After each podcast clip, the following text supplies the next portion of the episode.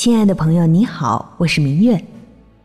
如果让现在的你穿越回十七世纪的荷兰，你一定会感慨，那真是一个创造奇迹的国度。因为在一六零零年的时候，荷兰的首都阿姆斯特丹还只是一个死气沉沉的小渔港，但仅仅过了三十年，它已经一跃成为当时世界上最重要的港口之一。遮天蔽日的商船带来了中国的丝绸、茶叶和瓷器，带来印度的香料，还有数不胜数的新奇事物。阿姆斯特丹很快就超越了欧洲南方的威尼斯。开始成为欧洲新的金融和商业中心，整个荷兰在当时也被称为“海上马车夫”。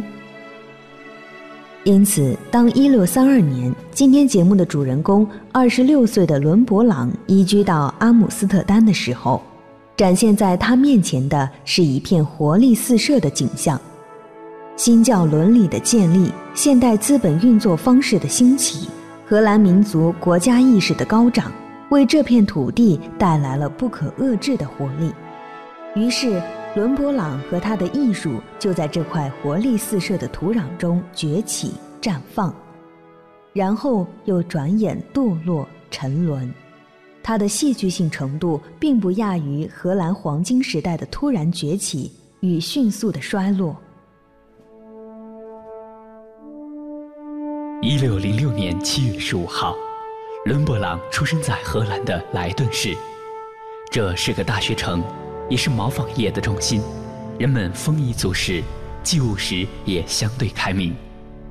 伦勃朗是家中最小且最聪明的孩子，他父亲是磨坊主，母亲则是面包师的女儿。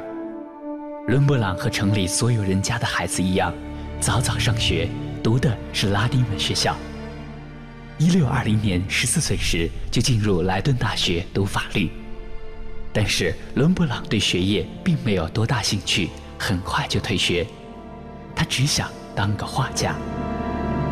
然而，他的这个爱好并不被人们看好，因为在文艺复兴刚刚过去的余波里，当时的荷兰人普遍相信，只有意大利人才是属于艺术的。要追随达芬奇、米开朗基罗，就得把孩子送去佛罗伦萨或者威尼斯。可是伦勃朗自己却并不这样想。还在童年时代，从自家磨坊里风车转动的画面中，他就发现了光影的神奇。他觉得画画不过是观察，看到什么就把它们画下来。这是伦勃朗最朴素的绘画思想。一六二一年。伦勃朗拜当地画家雅各布·范斯瓦宁堡为师，三年后转到首都阿姆斯特丹，成为历史画画家彼得·拉斯特曼的学生。一六二五年，伦勃朗学成归来，在莱顿城挂牌画画，同时招收学生，教授素描、版画和油画。而在四年后，他将迎来人生中第一次重大的转折。那是一六二九年，已经二十三岁的伦勃朗被莱顿当地的名流康斯坦丁·惠更斯老爷发现。惠更斯十分欣赏伦勃朗的才华，便把他引荐给了荷兰执政官腓特烈·亨利。就这样，伦勃朗开始了自己飞黄腾达的年轻时代。再次来到荷兰首都阿姆斯特丹的伦勃朗意识到。只要得到大人物的赏识，才华便会有用武之地。所以，凭借着社会名流之间的口口相传，再加上当时富裕起来的商人们迫切需要像贵族那样给家族留下自己的光辉形象，于是邀请伦勃朗画画的订单源源不断向他涌来。他一个人忙不过来，索性收了几十个交学费的徒弟，画室就像一个生产车间。流水线一般忙碌有序。来自莱顿的伦勃朗·哈尔曼松，在当时成了阿姆斯特丹最受追捧的署名，就像印钞机一样，给伦勃朗带来源源不断的财富。随后，伦勃朗贷款买下了阿姆斯特丹最繁华、最昂贵街区的住房，娶了美貌而又富有的太太。无论从哪方面来看，都属于那个以金钱衡量地位的时代里。典型的成功人士。从小镇青年摇身一变成为阿姆斯特丹的成功人士之后，伦勃朗继续着自己天才的创作。一六三二年，一幅名为《杜尔博士的解剖学课》的画作，将伦勃朗的成功推向了顶峰。当时的荷兰有各种各样的行业协会，人们喜欢用平摊费用的方法，请画家画一幅集体肖像画。来装饰协会办公场所的墙壁，以便流芳百世。杜尔博士的解剖学课这幅画就是阿姆斯特丹外科医生协会的定制画。与当时风行的排排坐画法不同的是，伦勃朗将人物构思在特定的场景中，人物瞬间的动作和表情定格成不同的情绪，如同现代医学的场景一般。其实，杜尔博士的解剖学课这幅画不仅体现了伦勃朗的艺术才华，还还原了医学教学中的真实场景。还有一个细节也一定不能忽视，那就是画中真实存在的人物，他们又有着哪些不凡的经历呢？在杜尔博士的解剖学课这幅画中，画面中间的讲师戴着彰显身份的帽子。他就是委托伦勃朗画画的人，尼古拉斯·杜尔。当时，尼古拉斯·杜尔在阿姆斯特丹当讲师。一六三二年，他成为整座城市的首席医疗官。伦勃朗画这幅画时，杜尔才三十九岁。杜尔有着真才实学，并为医学的进步做出了杰出贡献。他不仅提出了吸烟可能引发肺部疾病。也建议有乳腺癌的女性应该彻底切除病变组织。另外，他还曾四次担任阿姆斯特丹政府要员。另一个值得注意的地方是，杜尔博士的解剖学课这幅画虽然表现了位高权重的尼古拉斯·杜尔，但画面上那具发亮的尸体也十分吸引人。隆勃朗将它放在了突出的位置。这具尸体的主人名叫阿德里亚安·阿德里安森。根据一些学者研究，他生前是一名小偷。伦勃朗刻意抹去了小偷身上的累累伤痕，让他看起来明亮且柔和。研究伦勃朗的权威人士表示，伦勃朗的画作体现出一种激进的思想，这或许是他自我救赎的尝试。这个死者是小偷，此类罪犯会在社会中遭到责骂。那时的人相信。借助医学解剖，可以将小偷变成圣徒，成为圣经中通过科学研究而自我救赎的人。除此之外，在当时，医生们、医学生们要想解剖尸体进行研究，其实非常困难。先不论技术问题，解剖的尸体的来源就十分让人挠头。最后，经过综合考量，死刑犯们的尸体获得了官方的认可，因此解剖死囚的尸体。在十七世纪的荷兰，也被认为是一种严肃的艺术。外科医生们的手术刀似乎不仅拯救了衰败的身体，也拯救了世人的灵魂。听到这里，其实不难看出，伦勃朗之所以能够从当时的许多画家中脱颖而出，除了高超的绘画技艺，还因为他拥有十分超前的绘画理念。这个绘画理念区别于当时盛行的巴洛克艺术强调的舞台剧化倾向。在当时，不论是神话或者是历史题材的作品，还是极富生活气息的肖像画，都是非常舞台剧化的呈现。画面中的人物就像是一个个出演舞台剧的演员，他们的表情或错愕惊奇，或矜持自夸。都带有一股强烈自觉的演出意识，但伦勃朗却另辟蹊径。他笔下人物的神态总是凝结于即将上台的那一刻，不夸张，不矫饰，有一种偏向于心理学意义上的真实。正是这点真实，让伦勃朗可以深刻地洞察到画中人物的真实状态，领先一步预见到观众的反应。同时，也让他获得更多创作上的自由。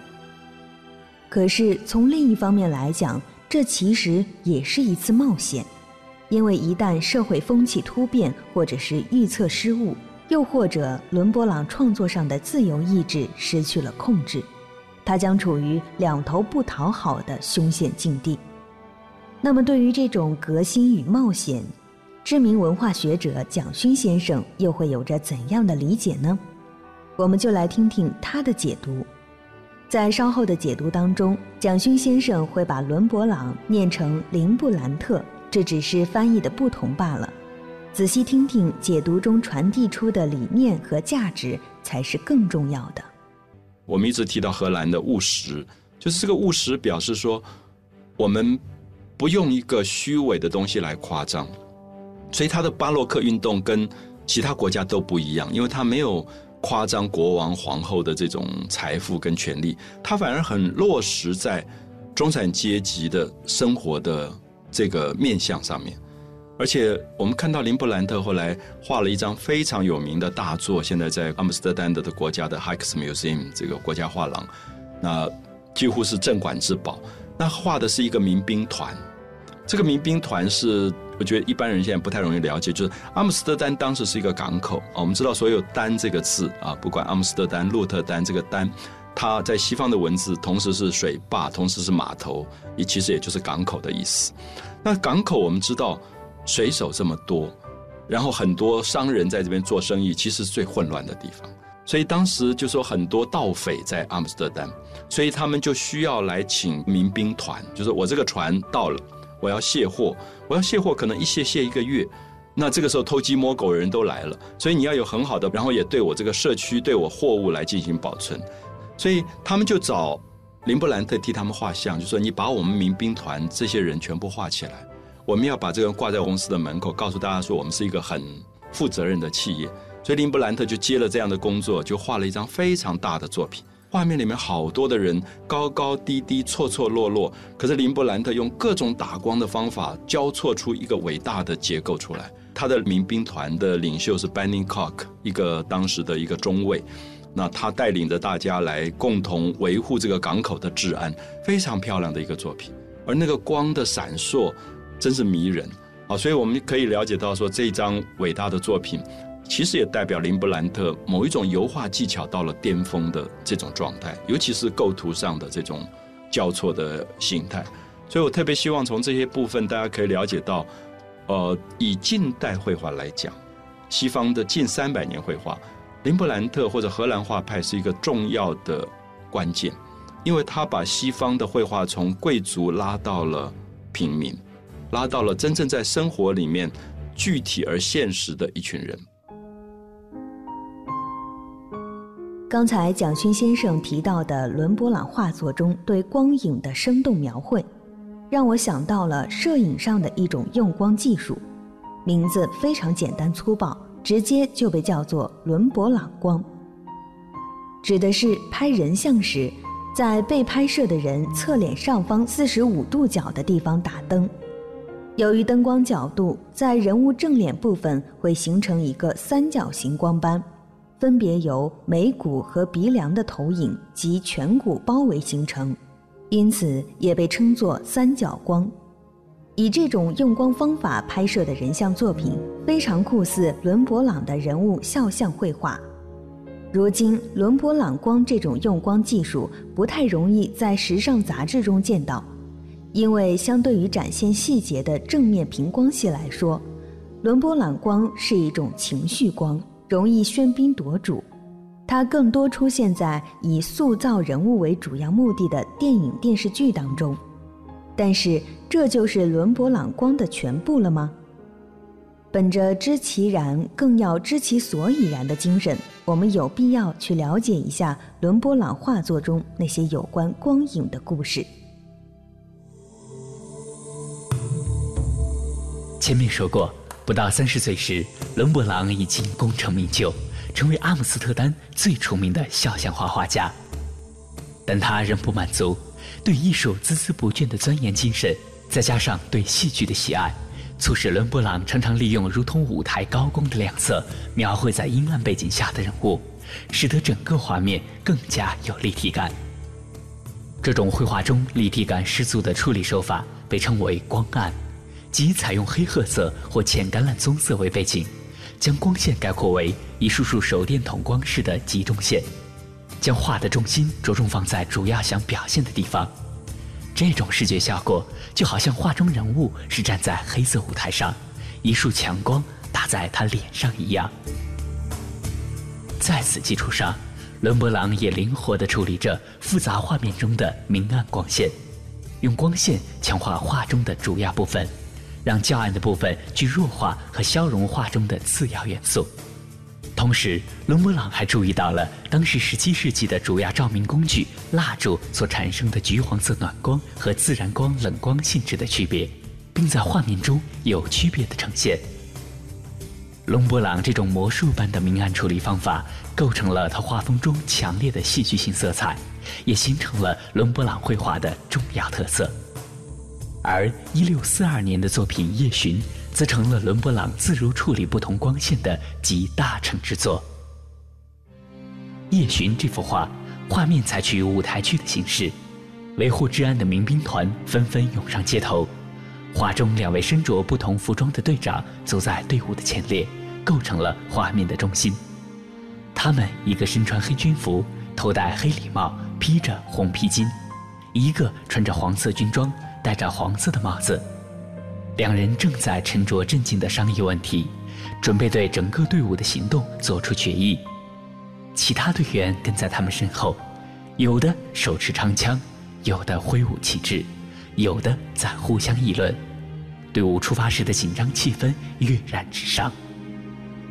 值得注意的是，整个画面。除了两个队长和人群中一个惊慌失措的小女孩外，其他人物都被安排到了暗色调的中景和后景里，光线明暗对比强烈，人物主次分明。伦勃朗留出了大量黑色的空白，给人留下想象的余地。不过非常可惜的是，到了19世纪，由于缺乏保护，《夜巡》这幅油画失掉了最初的色彩，表面呈现黑褐色。因此，有人误认为伦勃朗描绘的是晚上的场景，因此取名《夜巡》。后来经过专家鉴定后，确定伦勃朗采用的是白天的自然光线，描绘的也是白天的场景。听到这里，如果没有了解过伦勃朗完整人生历程的人，肯定会认为伦勃朗就是人生赢家的最佳代表了。可真实情况却是。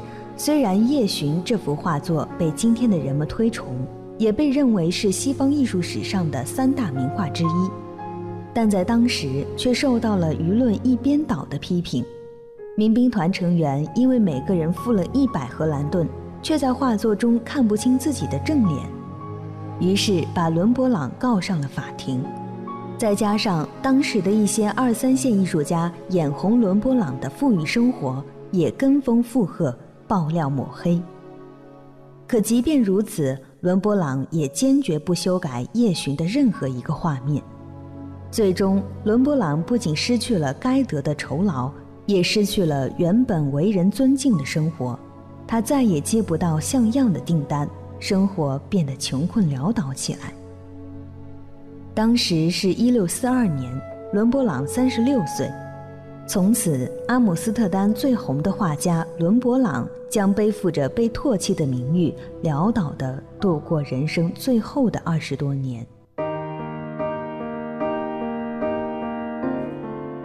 您现在正在收听的是凡尘工作室全新节目《跨越时空的艺术碰撞》，精彩稍后继续。